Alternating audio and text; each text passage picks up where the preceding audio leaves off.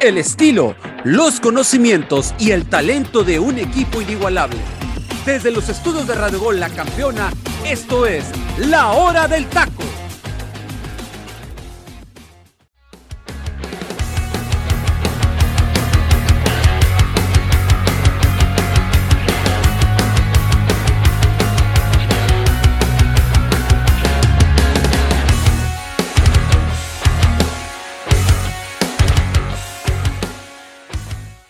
Muy buenas tardes. Bienvenidos a otra emisión más de la Hora del Taco. Mi nombre es José Luis Macías y es un placer traerle junto a mis compañeros Freddy López, el teacher del Pino Cisneros y Ángel Eduardo García este viernes 23 de septiembre toda la información que se nos viene de este fin de semana, hablando que la selección mexicana el día de mañana disputará un partido amistoso previo a lo que se viene ya a 60 días de la Copa del Mundo contra una selección de Perú que sí, que está más que eliminada, pero sin ninguna duda es uno de los sinodales más parecidos o más que nada competitivos en la etapa de las eliminatorias de la, de la zona de, de Comebol, que le pudo disputar buenos partidos a la selección de Argentina. Me imagino que el Tata Martino planificará de muy buena manera este partido junto al partido que tiene pendiente contra la selección de Colombia el día martes. También platicaremos sobre lo que se viene, ¿no? Estos dos partidos pendientes de Puebla, que recibe al equipo de Universidad y el equipo de Necaxa, que sorpresivamente tiene una urgencia de sacar puntos y quiere tener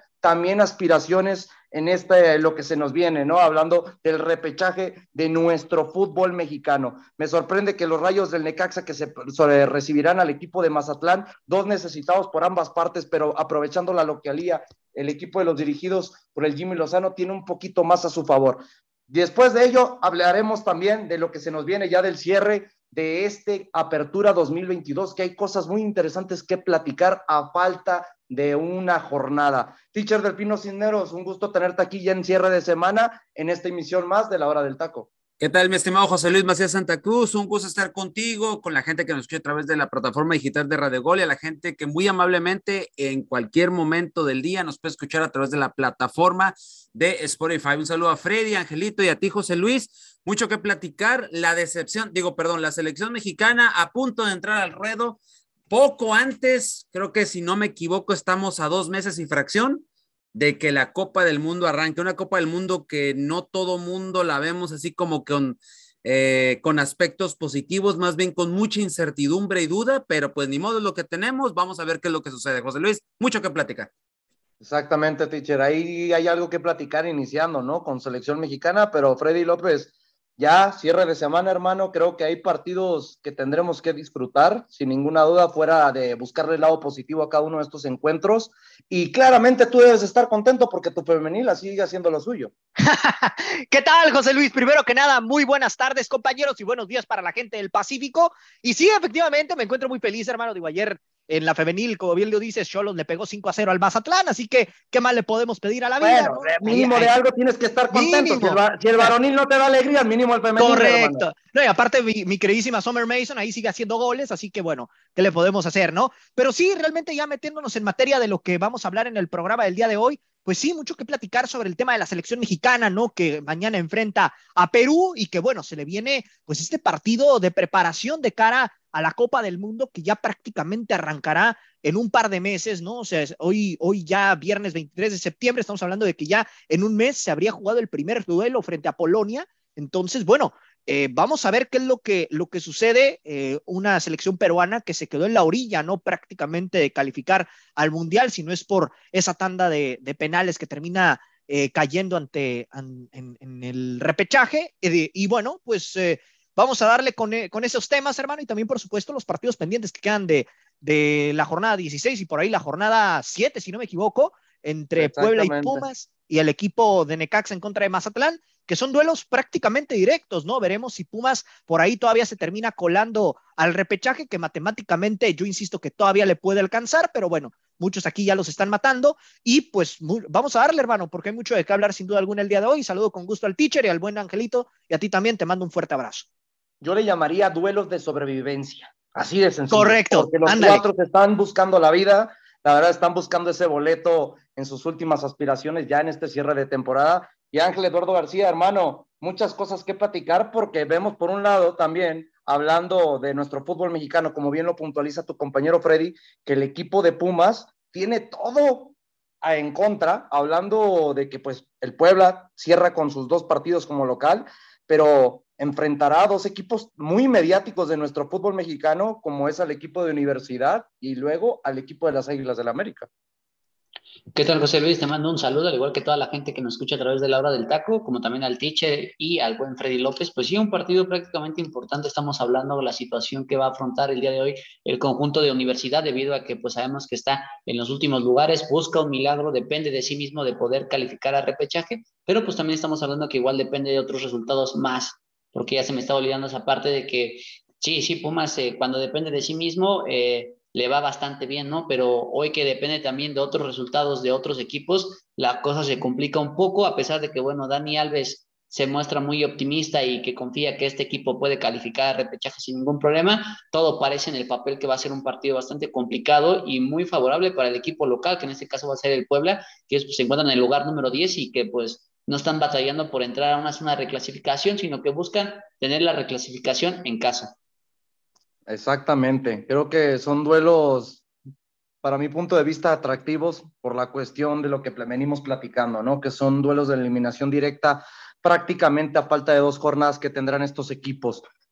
Compañeros, México enfrentará a la selección de Perú. Yo creo que un partido que bien lo acaba de mencionar el teacher Delfino Cisneros, yo no me acuerdo de una selección previo al Mundial que no nos diera esperanza, que realmente es la única selección que me ha tocado vivir desde que soy amante de este deporte, que realmente no me da esa aspiración de verlo en cada partido. Previo a la Copa del Mundo me acuerdo que había partidos demasiado interesantes, me acuerdo muchísimo en esa etapa de Sudáfrica 2010 cuando enfrenta a Italia y Inglaterra, que tenía buenos sinodales previo al Mundial. También me acuerdo muchísimo de esos partidos buenos en, anteriormente previo a Brasil 2014, ¿no? Cuando enfrentábamos a la selección de Ecuador que venía como potencia, hablando en la zona de, de Comebol y que pues también nos acordamos en ese partido que Luis Montes, ¿no? Lamentablemente se pierde eh, tener esa oportunidad de poder disputar un mundial. Pero, teacher, ¿hay algo que le podamos rescatar a la selección mexicana sabiendo que pues ya se ha hablado de que hay seis futbolistas que no entrarán en la lista hablando de estos 31? Porque todavía hay otros que se tienen como alternativa que pudieran incluirse. ¿Hay algo que el Tata Martino pueda apreciar, que pueda aprender de estos dos partidos en las, de, contra rivales de Comebol? No creo. Ya, yo la verdad, no es que, no es que ya diga yo, me cae mal el Tato, mucho menos, pero queda totalmente demostrado con sus declaraciones, actitudes, situaciones, etcétera, que él más que nada ya tiene la lista y estos partidos son ya, eh, pues ya son porque necesitan el dinero, porque son fechas ya palabradas por contrato, porque tienen que dar ese preámbulo de los, de los partidos amistosos. Si no más me equivoco, serán los dos últimos partidos de despedida en Estados Unidos antes de irse a Qatar. Entonces, para mí, o sea, yo como, yo como gente analista de aquí de fútbol, lo único que a mí me llama o me jala la atención, no sé, a la, gente y no sé ustedes, compañeros, es ver la situación de los centros delanteros. Es lo único que a mí me llama la atención, ver dónde va a caer la injusticia, porque sabemos que el becado de Funes Mori, como bien le dices tú a los, a los, a los nenes consentidos de, del Tata Martino, José Luis, les dice los becados. Yo sé que Funes Mori es el becado uno, que hasta fue a verlo directamente a Monterrey, ¿cómo estás, mijito? ¿Cómo está chiquito? Casi, casi hasta le da una, le, fue y lo hizo de masajista y todo el rollo. Este, y casi, casi, ¿qué es lo que tiene señor Funes Mori? Porque usted está dentro de la lista. Y, y de los otros tres, me va a dar, ahora sí que Raúl Alonso Jiménez, que tampoco está pasando por un muy buen nivel, pero qué, qué, qué feo que Henry, teniendo el torneo que tiene, y el Chaquito que lo está haciendo bien en Holanda, cualquiera de ellos dos se va a quedar fuera. Entonces, es lo único que a mí me llama la atención, José Luis, y ver el cuadro que plantaría el Tata Martino previo a, esto que se viene. Porque, híjole, repito, a mí esta selección, muy a pesar de que son jugadores de muchísima calidad, jugadores que algunos están atravesando buenos momentos, jugadores que tal vez sabemos de su capacidad en el terreno de juego, pero definitivamente, José Luis, son partidos de mero trámite para hacer billete, para despedirse, para que los patrocinadores sigan eh, desembolsando sus, cantidades de dinero a la federación, estrenar las nuevas este, playeras, camisetas, etcétera, bla, bla, bla, bla, y nada más. Si pierde, ya sabemos que, este, ¿cómo se llama? Que es algo previsto porque eh, seguridad de lo que haga el Tata en cancha y ya después de que dijo Juan Reynoso que que esperan una selección totalmente defensiva en contra de México y sabemos perfectamente que Juan Reynoso conoce a la perfección el fútbol mexicano, le va a querer plantar cara y, va a querer sacar el, resultado al estilo de ya sabemos del, del, del peruano Reynoso. Entonces, es lo único que yo te puedo decir, José Luis, y perdón que me escuche muy negativo y todo lo demás, y lo vuelvo y lo insisto, ojalá y me en el hocico desde que vengo diciendo que esa selección para mí no pasa ni a octavos de final, se queda en la fase eliminatoria. Hay muchas cuestiones, ¿no? Que tenemos que platicar debido a que a mí me llama muchísimo la atención, que sí, bien lo acaba de mencionar el teaching, eh, Juan Máximo Reynoso disputará su primer partido como entrenador con la selección de Perú y qué casualidad que contra la selección mexicana, ¿no? La verdad que mucha curiosidad me da ese partido, creo que es lo que más me llama la atención porque eh, seguramente como bien lo menciona mi compañero, pues conoce a la perfección nuestro fútbol mexicano por sus instancias, hablando en el equipo del Puebla y el equipo de la máquina del Cruz Azul. Pero, Freddy, realmente, hablando en la cuestión de los cuatro delanteros que le preocupan mucho al teacher, creo que si nos vamos por momentos, con todo respeto a la trayectoria de Raúl Alonso Jiménez, Raúl Alonso Jiménez se debe quedar y no debe ir al Mundial. Hoy en día los que se merecen tener esa oportunidad, principalmente por encima de Funes Mori, que sí, sabemos que es el becado, eh, hablando de los centrodelanteros del Tata Martino, pero hoy en día la palabra justicia tiene dos nombres y dos apellidos, Henry Martín y Santiago Jiménez. Correcto. Y aquí la cuestión es que de todos los delanteros, o sea, de los cuatro que están ahorita en la, en la palestra, ¿no? Para llevar a Qatar, el que tiene más desventaja es Santi Jiménez. ¿Por qué? Porque no ha tenido un proceso tan, tan claro con, con el Tata Martino. Entonces, de estos cuatro que ahorita están en, sobre la mesa, realmente el que tiene más desventaja es el Chaquito. O sea, por donde la quieran ver. Si hablamos de justicia, para mí debes de llevar a Henry, debes llevar a Chaquito y a Jiménez. ¿Y por qué a Jiménez? Por el tema de la jerarquía más que nada. Creo que de los cuatro, el que menos debe estar ahí sobre, sobre la, eh, la lista es el, mismo Funes Mori. Exactamente. es y deja, y deja tú, Freddy, perdón, Freddy, que te interrumpa, pero deja tú. Adelante. ¿Cuánto ha jugado Funes Mori en este torneo? Correcto, no. Y, no ha jugado nada. Y deja tú de eso, y, y, dejen ustedes, tiene cuatro goles. ¿Y desde cuándo no marca con selección mexicana? Es más, les puedo decir algo. Exacto. Les puedo decir algo. El Saguito ha estado más aquí en la hora del taco con nosotros que Funes Mori en la cancha. Ándale. Totalmente. No, totalmente. Y ya es mucho decir, ¿eh? Y ya es mucho decir.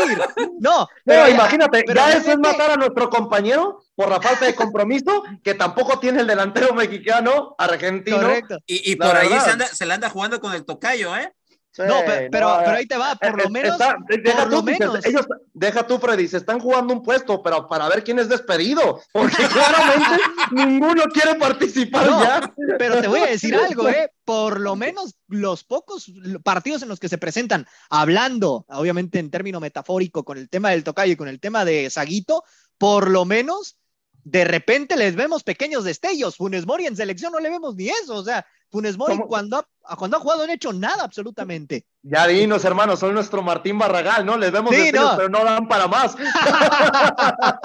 Ándale, algo así. No, pero ya, ya hablando en, materia de la cuestión de Funes Mori, o sea, creo que es el que menos merecimiento tiene de asistir a Qatar. Lo de Jiménez sí no pasa por buen momento, pero por jerarquía, por lo que representa en cierta manera en selección en términos mediáticos, creo que él sí, sí puede meterse en, la, en la palestra, ¿no? Y más tomando en cuenta que, que, bueno, él evidentemente será el titular y esperemos que sea así, porque donde me sale el Tata, que el titular será Funes Mori, pues ahí les encargo cómo nos va a ir contra Polonia, ¿no?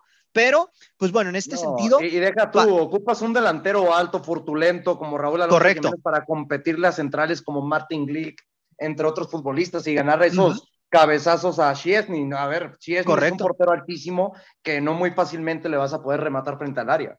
Correcto, y en este sentido la verdad es que se ve complicado, ¿no? Ahorita el panorama, reitero, a mí me encantaría que los tres delanteros de la selección mexicana para este mundial fueran Raúl Alonso Jiménez, Henry Martín y Chaquito Jiménez, pero en el papel todo apunta a que será eh, Raúl Jiménez, Rogelio Funes Mori y el mismo Henry Martin. Para mí Chaquito es el que termina bajándose del barco, lo terminan bajando del barco más bien. Y bueno, pues vamos a ver realmente cómo nos va en la Copa del Mundo, porque en este momento el Tata Martino no está llevando a los mejores como se supone que deberían de hacerlo en todas las elecciones, ¿no? Él únicamente está llevando a en los que él supuestamente confía y que de plano no le responden en la cancha. A ver, compañeros, y empiezo contigo, Angelito. Si lamentablemente se tiene que ir uno de entre Henry Martin y Santiago Jiménez, ¿con quién te quedarías para la Copa del Mundo? Bueno, aquí, aquí hay dos cuestiones, ¿no? La personal y la, y la que pudiera ocupar el Tata Martino. Obviamente, si me voy a la personal, pues yo me iría más por Santiago Jiménez, independientemente del, del sentimiento común que me pueda unir con el delantero mexicano. Eh, creo que el momento que está pasando en Europa es bastante bueno. Sabemos que jugar en el viejo continente no es nada fácil, que les cuesta trabajo y la forma de adaptación que ha tenido Santiago Jiménez en el Feyenoord ha sido bastante buena, ¿no? Con tan pocos minutos ha generado cinco goles y la verdad es que este equipo holandés se ha visto muy bien reflejado en cuestión de los marcadores, ¿no? Eh, y mientras lo de Henry Martin, también es una, es una gran este, situación la que pasa en la Liga MX, ¿no? Pero siempre tenemos esa parte de que le quitamos un poquito de valor a la Liga MX porque es nuestra Liga Mexicana, porque no tenemos tanta competencia, porque tenemos un sistema totalmente irregular y que al final favorecemos de los 18, favorecemos casi a los 14 equipos, o sea, digamos que a cuatro no le estamos dando como esa oportunidad, pero pues ¿qué, qué, qué, más se quiere, ¿no? En ese aspecto.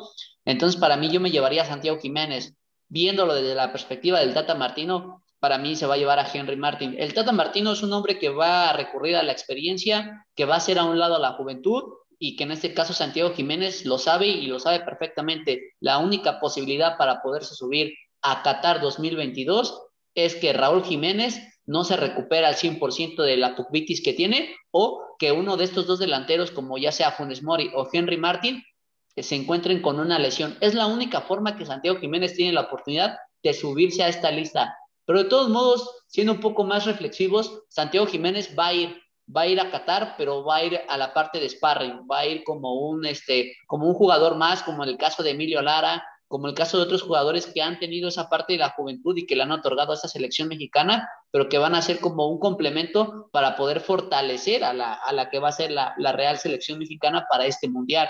Pero pues bueno, ahora sí que veremos cuál va a ser la polémica, porque yo siento que está más que cantado, ¿no? Yo creo que hoy el pesimismo está más que reforzado en el aspecto de que hoy Santiago Jiménez no es el ideal para ir a, a Qatar 2022, no es el ideal del Tata Martino, ¿eh? No quiere decir que no sea el ideal para ir a un mundial, porque también la otra cuestión es, ok, va, pero entonces para mí sería la tercera opción, ¿no? O sea, también sería muy complicado que pudiera tener minutos, porque no nos vamos tan lejos para ya terminar mi punto, ¿no? Con Miguel Herrera en el Mundial de 2014 se llevó a cuatro delanteros, el cuarto delantero fue Alan Pulido y ni siquiera tuvo minutos, ¿no? El tercero fue escaso, eh, se la rotaron entre Oribe Peralta y Javier Hernández y si acaso y un Giovanni Dos Santos, ¿no? Que te podía jugar como delantero, como media punta, pero hasta ahí era la única opción que tuvo este, el Piojo Herrera en ese mundial, ¿no? Hoy el Tata Martino se va a ir por la experiencia y yo creo que está más que descantado, ¿no? Hoy Santiago Jiménez está a tres cuartos fuera de no, de no subirse al avión, ¿eh? Muy buen análisis, compañero. La verdad me gustó mucho porque que hablaste muy concreto, ¿no? De la situación por parte de estos dos futbolistas que te acabo de mencionar. Pero, teacher, si tú tuvieras que elegir a uno por cuestión de momentos, que los dos están viviendo un momento espectacular, ¿con quién crees que te deberías quedar hablando de que tú fueras el Tata Martino? Para mí dependería mucho de lo de Henry en liguilla. Eh, si Henry en liguilla culmina lo que ha venido haciendo en, el torneo.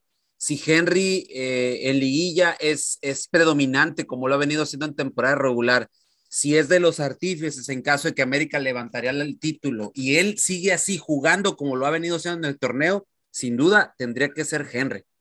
Sin duda tendría que ser Henry porque sí es cierto lo que dice Angelito, demeritamos la liga, pero creo que Henry llega un poco siento yo un poco más maduro y un poco más hecho para estos trotes. Y a Santiago Jiménez le quedaría todavía mucho por delante Y créeme que en el siguiente proceso él va a estar.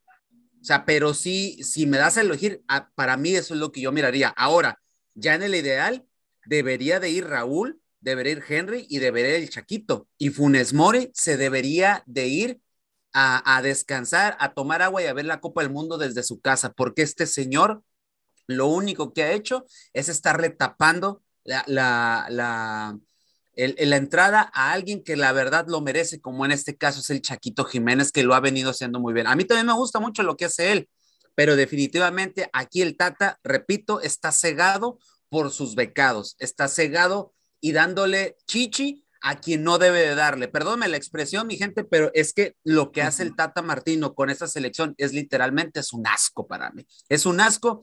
Y recordando, José Luis, y haciendo un parámetro, antes de Francia 98, teníamos incertidumbre también con aquella selección.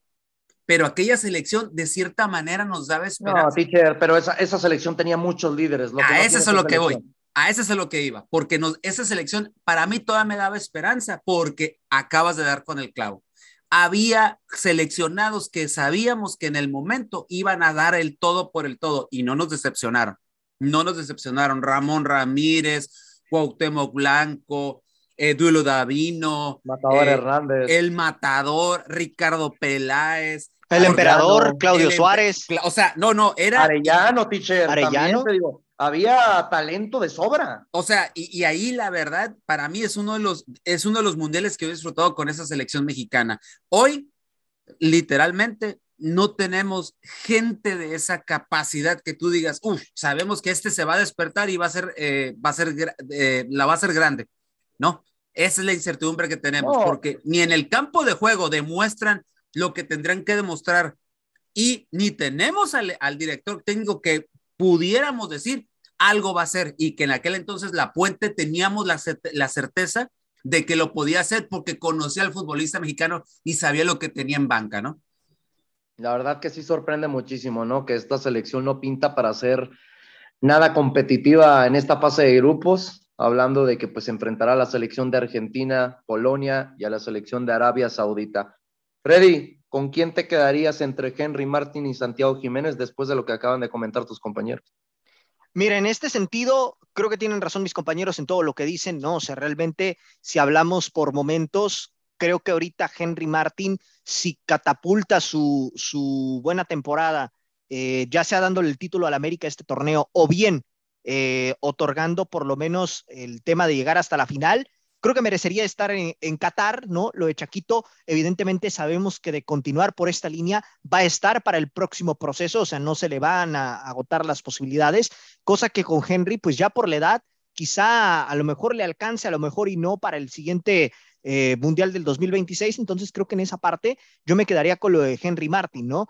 Veremos si realmente el Tata pues empieza a escuchar las plegarias de toda la afición mexicana que no quiere a Funes Mori, y no hablo únicamente por mí o por nosotros compañeros, hablo en general de toda la afición mexicana, o sea, todos están pidiendo a gritos que a Funes Mori lo bajen del barco, entonces ojalá que el Tata pues escuche las plegarias y termine llevando a los que realmente merecen una oportunidad en este sentido.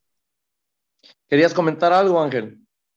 Sí, en, el aspecto de que, bueno, a lo mejor el teacher comentaba un poquito la cuestión del Mundial del 98, ¿no? Como una referencia un poquito similar, hablando en el aspecto del momento, ¿no? Y decía que había en ese momento, había líderes. Hoy estamos hablando que de los que aparentan ser que van a ser titulares, solamente cuatro cuentan con una experiencia mundialista bien forjada, ¿no? Como es el caso de Memo Ochoa, como es el caso de Héctor Herrera y si acaso hablando lo de Chucky en el mundial pasado y lo de Edson entre comillas, ¿no? Que para y guardado, a ver, hermano, y guardado. de dar un nombre. Para mí es el presente y futuro líder de la selección mexicana, Edson Álvarez. Es el futuro y, el presente. Y como lo dijo previa conferencia de prensa, ¿no? En la que la que tuvieron para este partido, preparada por parte de, de Zoom, que la verdad se me hizo un buen ejercicio democrático, ¿no? Involucrar a todos los jugadores de la selección mexicana que tuvieran este acceso a conferencia de prensa cada uno de los medios. Ya lo decía, ¿no? Que él apunta y busca ser uno de los líderes referente, ¿no? Hoy yo creo que sabiendo que se encuentra Memo Ochoa, que se encuentra Andrés Guardado, incluso el mismo Héctor Herrera, creo que se vuelve un poco complicado ese aspecto, ¿no? Pero para mí apunta a ser el líder principal para el próximo Mundial del 2026. Entonces estamos hablando que, bueno, esta selección tiene buen ambiente, eso no lo podemos negar porque se ve que hay un buen vestidor, que el grupo está tranquilo, pero no hay líderes, no hay alguien que de alguna forma nos pudiera dar un poco de confianza en cuestión de titularidad y que por lo menos digamos que con su experiencia y el buen nivel que está teniendo en el presente, porque van a ser dos factores bastante importantes en el momento de jugar ambos partidos, pues esa selección va a divagar, ¿no? Entonces, lo único que nos queda recurrir es el entrenador que hoy en estos momentos tampoco se encuentra,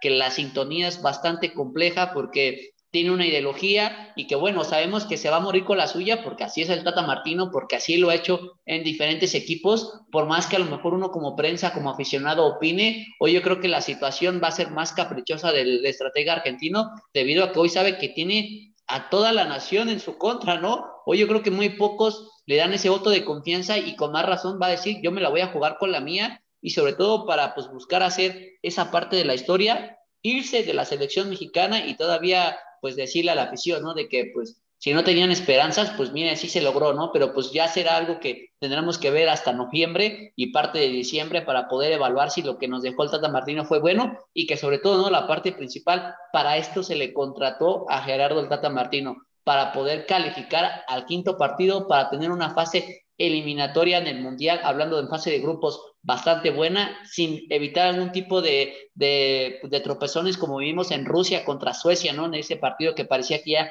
lo teníamos en la bolsa y que bueno, veremos también qué tanto puede salir en cuestiones de eso de los jugadores, porque se ve que hay un, hay un diálogo bastante igual en la cuestión de que eh, sí, sabemos que estamos en mal momento, pero crean en nosotros, que no sé qué, la cuestión de Memo Ochoa, ¿no? De que eh, no somos los favoritos, vamos a intentar hacer el caballo negro, ¿no? Entonces también como que ese tipo de declaraciones eh, dejan esa doble dualidad y que bueno, esperemos a ver, que pero, en verdad... pero es un golpe de realidad, hermano. Yo creo que los futbolistas también es bueno que le hagan a hacer eh, conciencia, ¿no? A la gente, al aficionado de selección mexicana, que pues realmente México no está para competir ahorita para ganar una Copa del Mundo, porque con Ah, todo sí, respeto decir, con todo decir de que ah, México va a ser campeón del mundo y llegaremos hasta las instancias finales o, o trataremos de hacerlo, es una farsa, la verdad. Hoy en día lo que nos planifica el Tata Martino es para realmente no darte ilusiones, pero bien lo acabas de mencionar, con tan poca ilusión, a mí me pinta que si llegamos al quinto partido,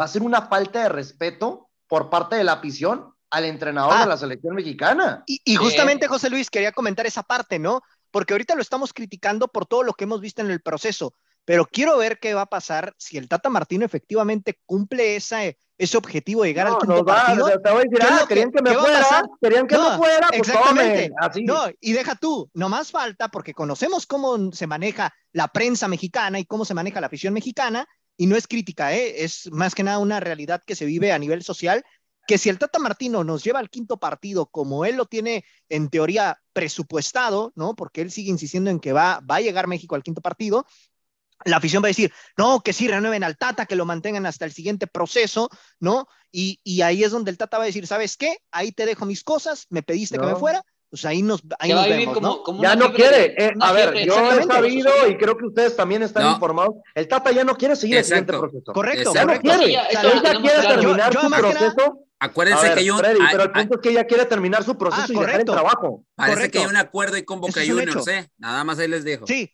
no, y eso es un hecho, o sea, pero yo lo que me refiero es lo que estaría opinando la prensa y la afición, ¿no? Ahora sí van a querer que se quede, eh, cuando evidentemente el Tata ya no va a renovar pase lo que pase. A eso es a lo que, me- a lo Yo- que quería llegar Yo- más que nada. Que Yo no te se sorprenda así nuestro periodismo hoy en día, Sí, sí, sí. lamentablemente. Sí, Sí, correcto. No, yo, yo a este efecto le llamaría le- la fiebre Juan Carlos Osorio, ¿no? Tal y como pasó con el colombiano, nadie tenía esperanza, pero ¿qué pasa, no? Le ganas a Alemania el primer partido del Y- Mundial de Rusia 2018 y lo querían Sí, hasta correcto. para el Mundial de 2000, 2100, no sé 2100. yo, ¿no? O sea, la verdad Correcto. es que querían hasta No, no. Yo creo que ese comentario seguramente fue de nuestro compañero Luis Roberto el Saguito, ¿eh? porque la verdad que por mi parte a mí nunca me gustó eh. Juan Carlos Victorio, fuera de que sí es un técnico muy capacitado y muy inteligente, de su inteligencia no tengo por qué, la verdad, dejarla por un lado. Yo creo que es uno de los técnicos más preparados, pero mete mucha matemática en un partido donde no se debería involucrar tanto los números. Yo creo que realmente debería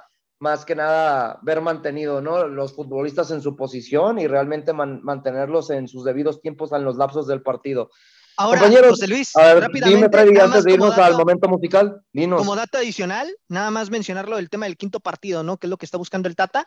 México únicamente en dos ocasiones ha asistido a ese famoso quinto partido y fue los mundiales que México albergó en su momento, que fue en México 70 y México 86. ¿A qué voy con esto? En un término cabalístico, en el papel, México podría llegar al quinto partido en el Mundial del 2026, que es donde volvería a ser anfitrión en teoría.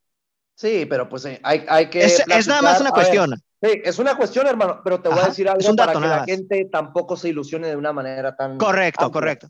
A ver, cuando el Mundial se disputó en México, en esas dos ocasiones, el, el- el- ¿cómo se llama? La planificación del Mundial fue totalmente distinta. Ah, correcto. Y qué Y casualidad, y no, y te voy a decir algo, y qué casualidad que el próximo Mundial, ¿cuántos equipos van a ser, hermano? Sí, Nomás te correcto. dejo eso de tarea. Correcto, Te digo, correcto. va a haber más posibilidades para que México pueda llegar a esas instancias. Otra vez sí, se le sí. van a volver a acomodar las cosas a México. Por algo no puede escucharse descabellado tu comentario o fuera de lugar. Y- Pero Ahora, bueno, José Luis, antes, de que, antes de que te vayas al, al momento musical de la hora del taco, nada más darte el posible 11 que México va a poner en contra de Perú. Es posible, ¿eh? Teacher, Y- teacher, ¿qué te parece si regresando empezamos con eso? Porque Perfecto. a mí me gustaría que analizáramos un poquito al rival, que no hay que demeritar que la selección de Perú, fuera de que se quedó en el repechaje, tiene futbolistas muy interesantes. ¿Qué te parece? Sí, sí, sí. Vamos a darle lo que tú digas. Per- Perfecto. Vámonos al momento musical entonces de la hora del taqueo y seguramente, teacher, nos tienes una canción espectacular preparada para este cierre de semana. Este es el momento musical de La Hora del Taco.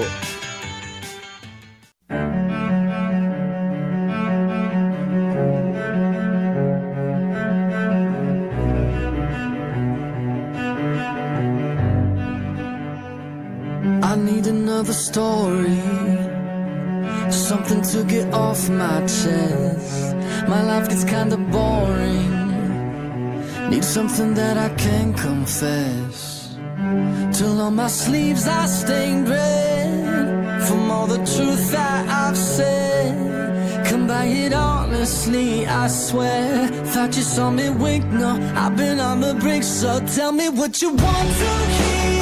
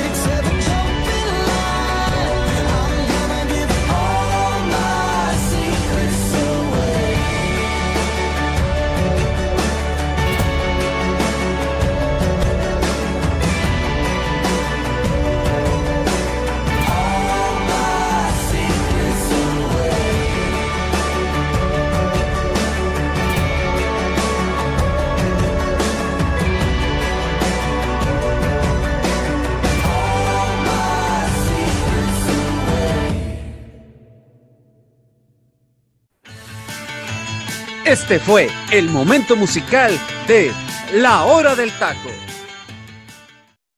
Estamos de vuelta en La Hora del Taco y qué gran canción acabamos de escuchar, teacher. Secretos, Secrets de One Republic. Ah, mira, mi estimado José Luis, yo sé que eh, es tontuneros de las canciones de los 2000 este, y se, me, me, encanta esta, este, esta etapa de la música también, la verdad. No demeritando que la mejor etapa, sin ninguna duda, son 70s, 80s y 90s, pero los principios de los 2000 qué buenas canciones nos dejaron también. Perfecto. Secrets es el segundo sencillo de la banda, de la banda estadounidense de pop rock One Republic y desprendió de su álbum de estudio Walking, uh, Walking Up en el año del 2009. Curiosamente, esta canción se lanza de, principio en Alemania y en Austria, debido a que, se, a que fue parte de la banda sonora de una película, curiosamente, allá en, Europa. No puedo pronunciar porque el nombre está medio raro, si no, si les pronunciaba, pero ahí búsquelo, mi gente, ahí en, en Google y por ahí lo va a encontrar. Pero curiosamente, cuando sale esta canción, después a los meses sale en Estados Unidos y en cuanto sale en noviembre de ese mismo año, en iTunes se vendieron 8 millones de copias de esta canción. A mí en lo particular, mi estimado José Luis y gente que nos escucha y compañeros, esta canción yo la escuché porque hay un video, hay un video muy padre que se llama El jabón. Búsquelo en YouTube y de fondo viene esta canción. Por eso es que yo conocí esa canción. Búsquela, yo se los recomiendo. ¿De qué trata la canción? Eh, el título de la canción tiene que ver con alguien que en la vida empieza con su vida monótona y aburrida y después empieza a explorar secretos donde él empieza a ser bastante honesto y es cuando él se empieza a dar cuenta que él es una estrella más que puede brillar en el firmamento. Y ahí la, canción en sí tiene un mensaje muy, muy padre que la han usado en infinidad de cosas, sobre todo en los desfiles de, de esta barca de femenina Victoria's Secrets, que se ha usado mucho. E, es una canción muy motivadora. Exactamente. Yo les recomiendo a mi gente y repito, vean ese, ese, ese video en, YouTube de El Jabón y que tiene mucha referencia a lo que es esta, esta, esta tremenda canción de, de, One Republic y que la verdad, esos arreglos de, de, de orquesta junto con, junto con estos arreglos pop rock le dan a esta canción un toque muy elegante, muy sofisticado y como bien dices, José Luis, muy, pero muy motivador para cerrar nuestro fin de semana aquí en el momento musical de la hora del taco. Bien lo acabas de decir, teacher. Qué manera tan motivadora de cerrar nuestra semana. Angelito, seguramente ya habías escuchado esta canción. ¿Qué crees? Que va a ser historia aquí en el programa de la hora del taco. Es la primera vez que, Madre mía. que no escucho esta canción He conocido la banda que es One Republic, pero yo me he quedado más con su gran hitazo, ¿no? De Counting Stars. Exacto. joyón, es un joyón, hermano. Es una joya también eso. Te robó los 2010 a más no poder, creo que entre 2014 y 2015 era de, de mis canciones que estaban ahí en el soundtrack, pero no. Una canción, Angelito, que puedes escuchar y escuchar y nunca te. Y nunca te enfada. Exacto. No, eh, la verdad que, bueno, y hablando específicamente de esta canción de Secrets, la verdad es que, como lo comenta el teacher, una canción bastante motivadora por todo lo que trabaja la banda en la parte instrumental, ¿no? Y igual la voz del vocalista que de alguna forma acompaña esta parte de, de dar una, una, una rola bastante pop rock, muy suave, con una, con una este, impregnación de una tipo baladita y que la verdad queda, queda bastante buena, ¿eh? La verdad es que me, me, motivó para mi fin de semana, teacher, porque hoy sí lo necesitaba, ¿eh? porque ya estábamos llegando este viernes ya este, arrastrándonos, porque ya que queremos descansar. no, no, y, creo que claramente te motivaste porque esta semana no vas a ver a tu máquina, así que pues seguramente la canción te pudo haber motivado de un lado, hermano. Voy a, mañana voy a hacer coraje, ¿sí? con la selección, a ver. Por eso, más que nada para motivarnos. Exactamente. Freddy, ya para cerrar, hermano, y seguir con la información de selección mexicana, habías escuchado esta canción que es más cercana a tus tiempos que la de nosotros, ¿eh? Sí, no, pero eh, la verdad, la verdad, para serles honestos, tampoco la había escuchado, sinceramente, pero se me hizo muy, muy buena, ¿eh? La verdad, para el cierre de semana se me hizo interesante más que nada la manera en la que está pragada la, la, letra, ¿no? En el sentido de que se me hizo una canción como, como entre tranquila, movida a la vez, como, de, como del tipo de género que a mí me encanta, ¿no? Ese, ese, pues es pop rock, realmente. Pop rock, exactamente, exactamente, exactamente. Entonces, realmente, digo, no lo había escuchado, pero me gustó mucho por cómo está plasmada la canción, la verdad. Pues bueno, gente, usted acaba de escuchar Secrets de One Republic. Teacher, cuéntanos ahora sí, vámonos de lleno de nuevo al tema de selección mexicana y cuál podría ser la posible alineación contra esta selección de Perú. El posible 11 tendría a Guillermo Ochoa en la portería, en la central Moreno y el Cachorro Montes, por, eh, por las laterales Kevin Álvarez y Gallardo. Mm. Aquí empezamos mal para mí. Y con Héctor Moreno. Va Dios de arranque, interesante. Exactamente. El, uno, de los, uno de los becados, ya lo conocemos. En, la, media, en la media cancha, eh, Edson Álvarez, a sus lados, a sus, a sus costados, Charlie Rodríguez y Luis Chávez, que para mí Luis Chávez es... te voy a decir algo, eh, me voy a anticipar. Esa debería ser el mediocampo del Mundial. Para mí, Correcto. cuando yo lo estuve viendo, dije yo, este, este mediocampo me gusta para, para arrancar la Copa del Mundo. No, es para competir todo lo que, todo lo que es el Mundial, la fase de grupos. Ese tridente en el mediocampo es lo más fuerte que tiene la selección mexicana. Porque no hay que discutir. Charlie... Eh, regresó y ha estado eh, regresando de poco a poco en buena forma en la máquina. Edson, pues ya le conocemos qué está haciendo en Europa. Y lo de Luis Chávez, que para mí es el mejor mediocampista de la Liga MX. Totalmente. Y, arriba, Henry, eh, que sería el 9, y a sus lados, el Piojo Alvarado y el Chucky Lozano. Ese podría ser nuestro 11 que enfrenta a su similar de Perú, de Juan Máximo Reynoso. Freddy, ¿Modificarías algo de esa alineación? Yo solamente me cambiaría a dos futbolistas. Creo que todo lo demás es, lo que se tiene presupuestado para el inicio del Mundial. Yo en el papel, lo único que cambiaría sería lo del tema de Jesús Gallardo. Creo que lo de Gallardo, a mí en lo particular, no me termina de convencer. Exactamente, yo pondría Arteaga. Y lo de Héctor Moreno, ¿eh? que más allá de la experiencia y la jerarquía, no sé, a mí me gustaría por ahí a lo mejor hacer alguna modificación. Eh, por hermano? Pues a mí, a mí en lo particular, me interesaría ver lo de, lo de Vázquez, ¿eh? Pero es que Vázquez no viene ni siquiera jugando ya en la Serie A. Eso también hay que tomarlo en cuenta. bueno, en ese, en ese aspecto tienes razón. Ahorita que lo mencionas, tienes toda la razón.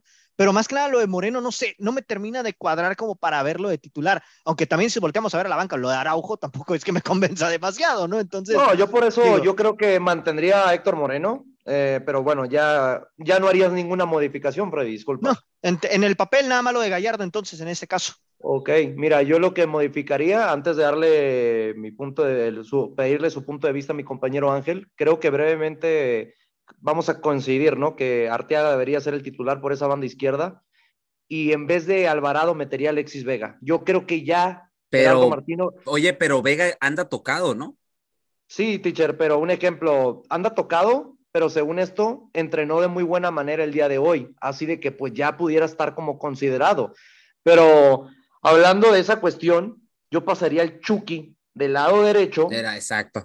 Y al Alexis Vega lo dejaría del lado izquierdo. Y como centro delantero, ahí puede ser muy fácil, ¿no? Para cualquiera. Yo creo que entre Henry o Chaquito, cualquiera de los dos lo va a hacer de muy buena manera. Ángel, ¿tú modificarías algo del posible 11 que se manejará contra la selección de Perú?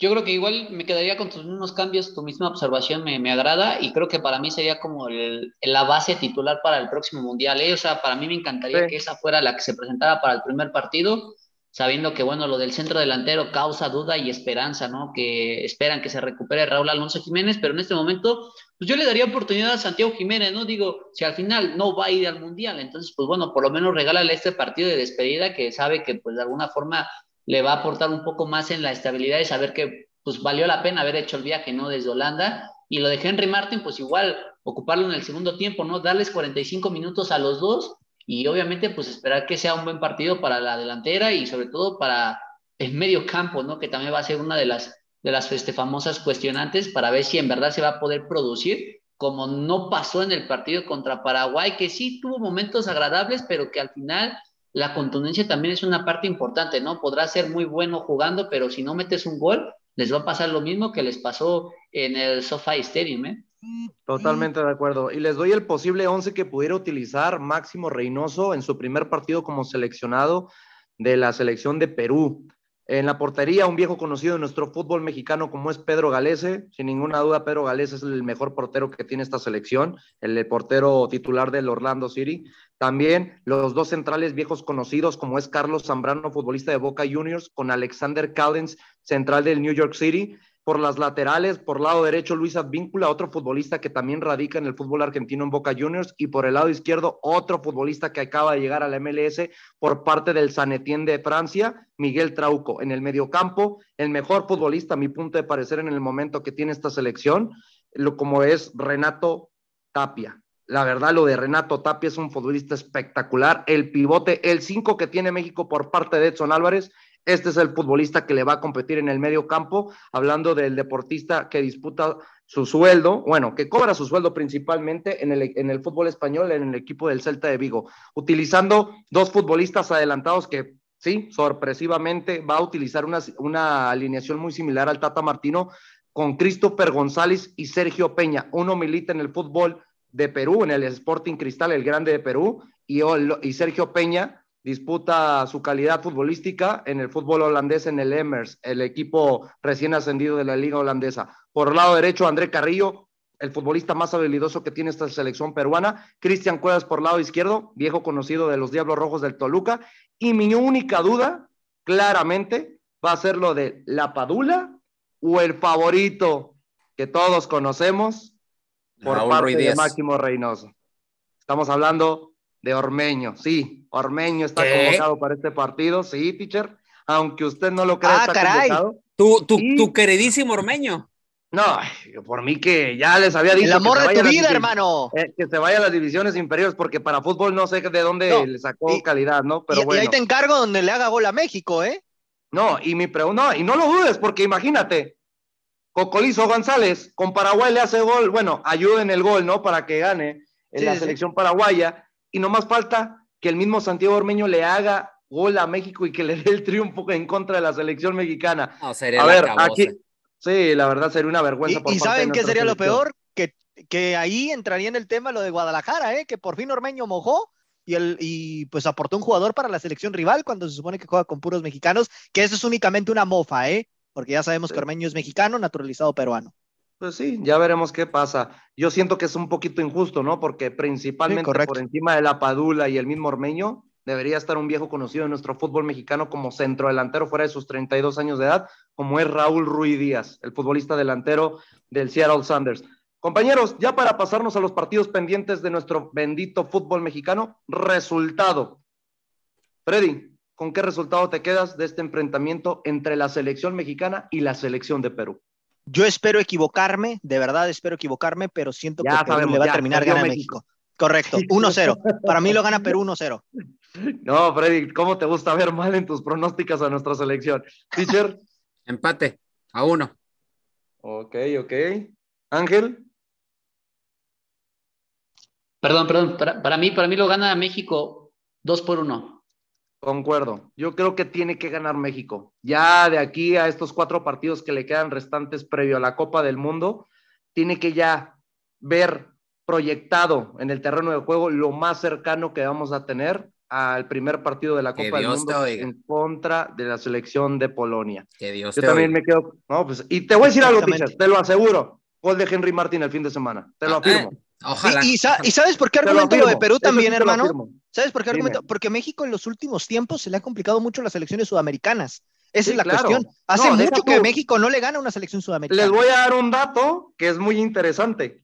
Los primeros cuatro partidos del Tata Martino fueron contra selecciones sudamericanos. Los cuatro los ganó. Los últimos cuatro enfrentamientos contra selecciones sudamericanos, México no los ha ganado. Imagínense. Ahí está el dato te digo, cosas curiosas de nuestro fútbol, pero que parece que solamente suceden en nuestra selección mexicana. Bueno, compañeros, pasándonos ahora sí a la Liga MX, a nuestra apertura 2022, que ya nomás faltaba que sonara nuestro coro, ¿no? De nuestra bendita liga. El primer partido del día de hoy es Necaxa recibiendo al equipo de Mazatlán. Estamos hablando que Necaxa se encuentra en la posición número 12 con 18 puntos y Mazatlán en la posición número 14 con 16 unidades. Teacher, ¿qué equipo tiene más complicada la situación? Hablando de este partido que van a disputar el día de hoy y lo que les resta todavía en la última jornada. Para mí la complicación es para Necaxa. El partido pasado Necaxa tenía todo para haber podido ya sacar el resultado y poder estar un poco más tranquilo de cara a este partido. Pero creo que Mazatlán le va a hacer el caldo gordo bastante sabroso. Más que nada porque recordar, eh, Necaxa podía haber ya hecho algo más interesante y ya casi casi haber amarrado el repechaje, pero el próximo, el pasado, el pasado partido no quiso aventarse más allá de la situación y se quedó esperando, ah, pues todavía me queda un partido pendiente y Mazatlán está totalmente ya desesperado también porque ellos también aspiran a llegar al repechaje. Entonces, para mí, por los momentos, las situaciones y el Jimmy Lozano por no haberla pensado mejor, creo que Mazatlán, repito, le va a hacer el partido difícil y por ahí yo y digo que Mazatlán saca el resultado el día de hoy. Ángel, ¿piensas lo mismo que el teacher Delfino Cisneros o difieres? Bueno, sí, tiene mucha razón el teacher, ¿no? En la, situación de que, bueno, un Necaxa no le pudo ganar a unos cholos de Tijuana que ya estaban más muertos que nada. Ni me, ni me menciones ese partido, por favor, Pero bueno. Ni a mí, Angelito, ni a mí me lo menciones. ahí nos deja ver también la situación de la capacidad del equipo necaxista, ¿no? De una parte de conformación, de no querer buscar el resultado. Ok. Freddy. Mira, es un partido fundamental para ambas escuadras, pero hay que recordar que a pesar de que Mazatlán no lleva mucho tiempo en el máximo circuito, las veces que ha visitado al cuadro de Necaxa, el conjunto hidrocálido se ha llevado el resultado, ¿eh? Entonces, yo la verdad es que aquí siento que para mí eh, le van a sacar un empate. Yo siento que va a quedar empate este partido. Yo aplicaré la que dice el teacher del Pino Cisneros cada fin de semana cuando hay un partido molero. No pueden perder los dos porque la verdad, por parte de los dos equipos, por tan irregulares que son, a mí no me gustaría verlos ni siquiera en el repechaje, con todo respeto. Y te digo algo, de estos dos equipos, quien, quien la tiene más fácil para avanzar es, Necaxa. ¿Por qué? porque, cierra contra Atlas y cierra contra Atlas, exactamente. Así es. Y con quién Mazatlán, contra Santos en la Laguna. Santos Laguna. Así muy complicado, por eso yo también, yo creo que la tiene más fácil de Caxa, pero va a depender mucho de quién saque el resultado a su favor en este enfrentamiento. Teacher, resultado. 2-1 Mazatlán. Ok. Freddy. Empate, 1-1. Creo que mi compañero Ángel Eduardo García va a decir que Necaxa, seguramente porque sé que él es Jimmy Lover, y yo me declino con seguramente un resultado a favor de los Rayos del Necaxa, no por ponerme en contra del teacher, porque yo también pensaba en un empate, pero yo quiero que alguien gane. Dice el angelito, oye, perdón José Luis, dice el angelito que está en el baño y ahí su grito dice que gana 3-1, dice 3-1, así ya, ya lo vi. Y te digo, 3-1 por parte de los Rayos, te digo, es por algo, ya lo teníamos presupuestado que él es Jimmy Lover, por lo mismo. Pero bueno, sí, yo me quedo con que gana Necaxa. Sí veo que tiene futbolistas con calidad, hablando de tres cuartos de cancha hacia adelante, que pueden resolverle el partido, ¿no? Pero igual, yo creo que me quedaría con el empate, pero para, saben que no soy fan de los empates, me quedo con que gana Necaxa.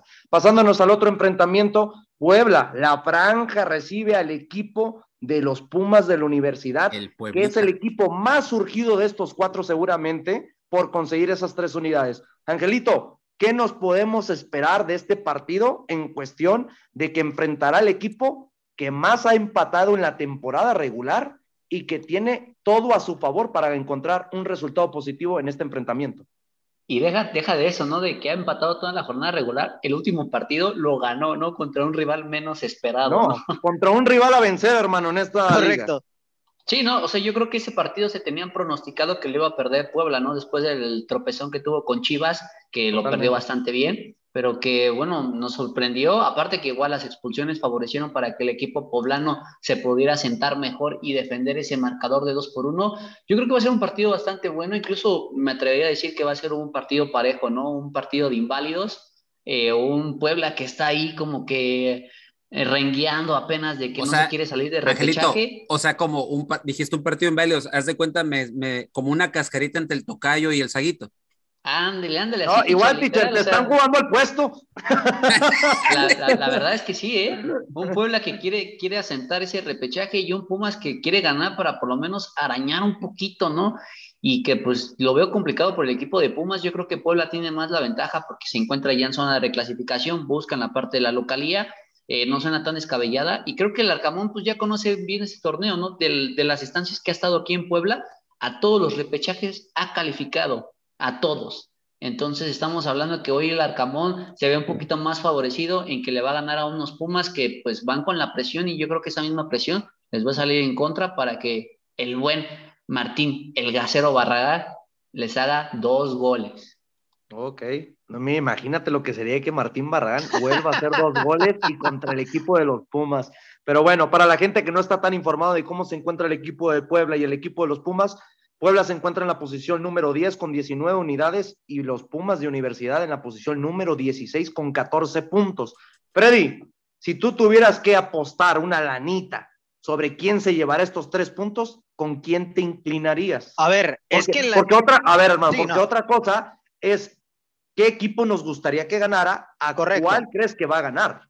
Es que mira, si nos vamos a las estadísticas de los últimos enfrentamientos entre estas dos escuadras, hermano, han estado parejos, ¿eh? O sea, el último partido que se disputó justamente en el Cuauhtémoc fue el pasado 8 de abril de este año y empataron 2 a 2, ¿no? Y si nos remitimos más atrás, el, el, otro partido fue un empate a cero que se jugó en el, en el 23 de abril del 2021, ¿no? Entonces, si nos vamos a estadísticas de cómo les ha ido en el Cuauhtémoc, Pumas le ha sacado puntos al Puebla, ¿no? Eh, igual, el primero de noviembre del 2019 también volvieron a empatar a uno. Y fuera de ello, pues Pumas, así una victoria como tal en el Cuauhtémoc, pues su última vez fue precisamente en 2016, ¿no? Específicamente el 20 de noviembre. Entonces, ya tiene rato. A ver, Freddy, pero en ese partido hubo dos expulsiones por parte del ah, Puebla, por eso todo, se le acomodó pero, a Pumas también. Pero fuera de eso, anteriormente Pumas ya le tenía de alguna manera tomada la medida a este Puebla, porque no le iba mal el Cuauhtémoc, ¿no? Y todavía sigo insistiendo, no le va mal el Cuauhtémoc, hablando en cuestiones de resultados, porque la última goleada que el Puebla le pegó a Pumas en casa fue el 27 de octubre del 2017. O sea, fuera de eso, te repito, los marcadores han estado muy cerrados de, de 1 por 0, ¿no? Eh, un 1 por 1, eh, 3-2, exactamente. Entonces, en esa, en esa óptica tampoco veo tan descabellado que Pumas pueda sacar un resultado positivo en el Cuauhtémoc. Más allá de que Puebla está urgido de ganar, siento que esa presión los va a rebasar, porque Pumas sabe de antemano que en este momento, ganando sus dos últimos partidos, va a depender de lo que haga Necaxa y de lo que haga San Luis, ¿no? Ya fuera de ese tema, eh, Pumas podría calificar con 20 unidades si, estos resultados de Necaxa y San Luis se llegan a combinar, ¿no? Hablando de que a Necaxa le quedan dos partidos por delante y al conjunto de San Luis le queda uno frente a los Tigres, que en el papel, pues Tigres partiría como favorito de cara al cierre de la, de la temporada. Totalmente, y Freddy, y compañeros, yo creo que algo muy importante previo a este partido, vas a ver para el equipo de universidad cuál fue el buen resultado que sacó el equipo de Necaxa. Si Necaxa saca unos tres puntos, deja sin aspiraciones totalmente al equipo de universidad. Así Teacher, ¿quién tiene más presión en este enfrentamiento? Pumas. ¿Andrés Lelini o la plantilla? Pumas, Pumas en general. Todos tienen presión. ¿Por qué? Porque el Freddy todavía los ve con aspiraciones. Yo, la verdad, no los veo con aspiraciones. Se tienen que jugar muchas cosas, pero ellos tienen la mayor presión porque son el equipo obligado por ser ese famoso tener ese mote de grande, entre comillas, ¿no? Y nada más para decir, los camoteros han obtenido dos triunfos y tres empates en las últimas cinco visitas de liga de los universitarios. Entonces, la verdad, son muy buenos números para el equipo de la franja. Exactamente. Entonces, para mí, el urgido es Pumas. Y con esa urgencia, el Arcamón la va a hacer, la va a hacer chica con Puebla. Para mí, este resultado se lo lleva la franja de Puebla. No, yo también creo que se lo lleva al Puebla, aunque yo decía, y lo sigo afirmando, que decía que Pumas iba a calificar, lo veo muy complicado. Ya por la cuestión de este último partido que termina aprendiendo, termina perdiendo contra el equipo de la máquina de Cruz Azul, la verdad que lo deja sin aspiraciones para poder llegar al repechaje del fútbol mexicano. Compañeros, resultados ya para irnos, lamentablemente se nos acabó el programa. Teacher, empiezo contigo. 2-1, gana Puebla. Ok. Ángel. Ya lo dije, gana 2 por 0 la Puebla. Puebla con doblete de Barragán. Doblete de Barragán. Del gasero. El gasero, tú eres fan del gasero ahora, ¿verdad? Por la Pero bueno. Pues, gasero fan. Yo voy a ser la Tata Martino, me voy, a morir, me voy, a morir, con la mía, ¿no? Yo digo que gana Pumas y se lo lleva por la mínima, 1-0. Pumas sí califica, Pumas sí califica. Sí, Miren, va a estar descabellado, pero si yo quisiera que ganara alguien, sí me gustaría que fuera el equipo de universidad. Pero hablando por lógica y por calidad de un planteamiento dentro del terreno de juego ya planificado, dentro de lo que se viene trabajando en la temporada regular, me quedo con que Puebla gana igual. 2 a 1, igual que el teacher del Pino Cisneros. A nombre de mi compañero Freddy López, Ángel Eduardo García eh, y, y teacher del Pino Cisneros, mi nombre es José Luis Macías. Nos vemos la siguiente semana y recuerden, Hay mucha información que les traeremos con este inicio previo al resultado de la selección mexicana y también previo a lo que se viene de ese enfrentamiento contra la selección de Colombia. Que tengan muy bonita tarde. Hasta la próxima. Por hoy, esto fue todo. Los invitamos a que nos acompañe mañana a través de Radio Gol La Campeona en su programa La Hora del Taco